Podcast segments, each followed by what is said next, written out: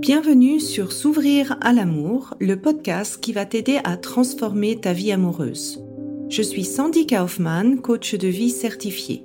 Sur ce podcast, je t'aide à comprendre et à changer tes mécanismes en amour afin de rencontrer la personne qui te correspond et construire une relation de couple épanouie. Tu y trouveras des réflexions, des exercices concrets tirés de mon activité de coach et de l'approche psycho-corporelle que je pratique, ainsi que des conversations inspirantes avec des experts ou des personnes comme toi et moi qui t'expliqueront leur chemin personnel pour s'ouvrir à l'amour.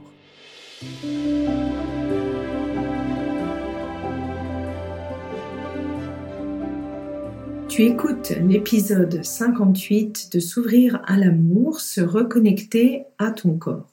Cet épisode, en fait, il fait partie d'une série qui commence à partir de l'épisode 56 et finit à l'épisode 62 sur comment le corps peut t'aider dans ta démarche de développement personnel.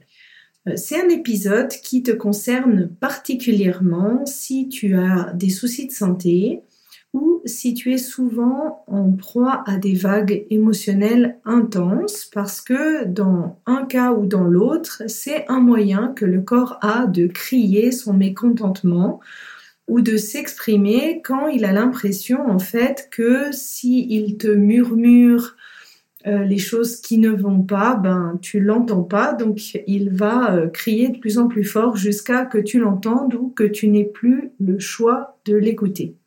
Et j'aime bien faire le parallèle avec la meilleure amie. Donc, euh, si tu as une amie que tu as un peu délaissée, t'as pas pris de ses nouvelles, etc., et puis que tu reviens un jour la bouche en cœur vers elle, tu peux être sûr qu'au départ, elle va pas croire à ton intention, à ta bonne intention de reconnecter avec elle. Et en fait, le corps, c'est la même chose. Il a un peu besoin de te refaire confiance et d'avoir suffisamment de, de preuves tu es là, que tu mets en place euh, les actions pour considérer ce qu'il ressent et que c'est pas juste euh, quelque chose de temporaire. Donc ça demande un certain temps en fait parce que ben, il faut qu'il reprenne confiance en toi. C'est comme si tu étais un ennemi qui redevient un ami. Alors qu'est-ce que tu peux faire en fait pour redonner confiance à ton corps? Alors, la première chose, c'est que ton corps, comme une amie finalement, il a besoin de savoir que tu respectes tes engagements. Donc, si je reprends l'exemple de la meilleure amie, si tu lui dis, ben, on se voit tel jour à telle heure, et que tu ne viens pas tel jour à telle heure, ben, tu peux te douter que cette meilleure amie va se dire, bon, en fait, euh, elle en a rien à faire, euh, elle me dit que des blabla, et je la crois pas. Ben, c'est la même chose pour le corps. Euh, si tu décides de faire quelque chose pour le bien-être de ton corps, que ce soit euh, manger certaines choses, plus de fruits, plus de légumes, boire régulièrement ou faire du sport, eh bien, honore cet engagement jusqu'au bout. Alors ici, il vaut mieux se mettre finalement moins d'engagement, mais tenir ses engagements. La deuxième chose que tu peux faire, en fait, c'est de savoir en fait que ton corps, il est en sécurité avec toi. C'est-à-dire que tu n'attends pas qu'il envoie des signaux d'alerte forts pour réagir, mais que tu réagis déjà à des petits signaux d'alerte, comme par exemple la fatigue, quand tu ressens un petit peu plus de stress, quand tu sens que certaines émotions comme l'anxiété sont arrivées, en train d'arriver. Donc au lieu d'attendre que tout déborde et que ça soit vraiment fort, ben, que tu réagisses dès qu'il y a les signaux qui apparaissent. Si je reprends le parallèle avec euh, ma meilleure amie, euh, si tu parles à ton amie et puis qu'elle te dit oh tu sais euh, en ce moment la relation entre nous ça va pas j'aime pas quand tu arrives en retard et que tu ignores un peu ce qu'elle te dit et que au bout de la trois ou quatrième fois que tu arrives en retard bah, elle te répond plus au téléphone écouter les premiers signaux c'est de prendre vraiment en conscience les signaux qu'elle t'a envoyés avant les petits messages qu'elle t'a donnés avant Le troisième point essentiel, en fait, du corps, c'est qu'il a besoin de se sentir respecté dans ses besoins. Donc là, je reviens vraiment aux besoins de base. Est-ce que tu prends le temps de te connecter avec ton corps pour savoir si il est respecté dans ses besoins, donc de sommeil, de boire ou de manger. Ou est-ce que tu es plutôt dans les excès, donc que tu travailles trop, tu bois trop, tu manges trop, tu fais trop ou pas assez de sport? Ou est-ce que tu es vraiment dans ce côté euh, d'entretien du corps, euh, c'est-à-dire euh, lui apportant les soins nécessaires, les soins corporels, une bonne alimentation, les visites médicales qu'il faut, etc., etc.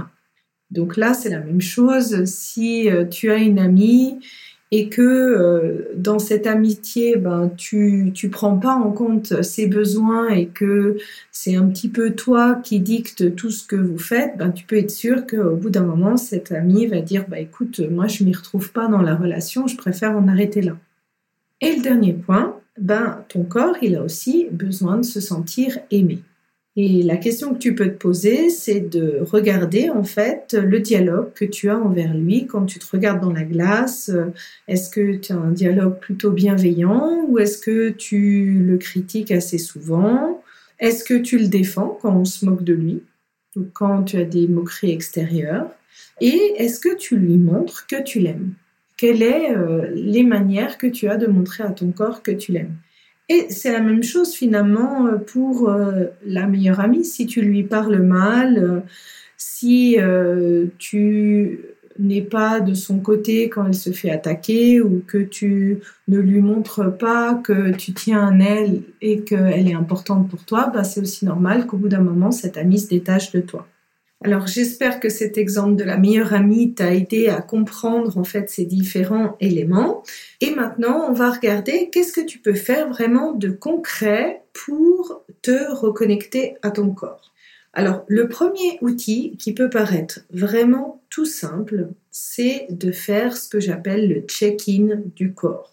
C'est-à-dire de te mettre une alarme toutes les deux ou trois heures et au moment où l'alarme sonne, de prendre le temps de, respirer, tu peux mettre la main sur ton ventre et de poser la question à ton corps, mais comment tu vas? Et qu'est-ce que tu as besoin? Qu'est-ce que tu es en train de ressentir? Et qu'est-ce qui t'aiderait?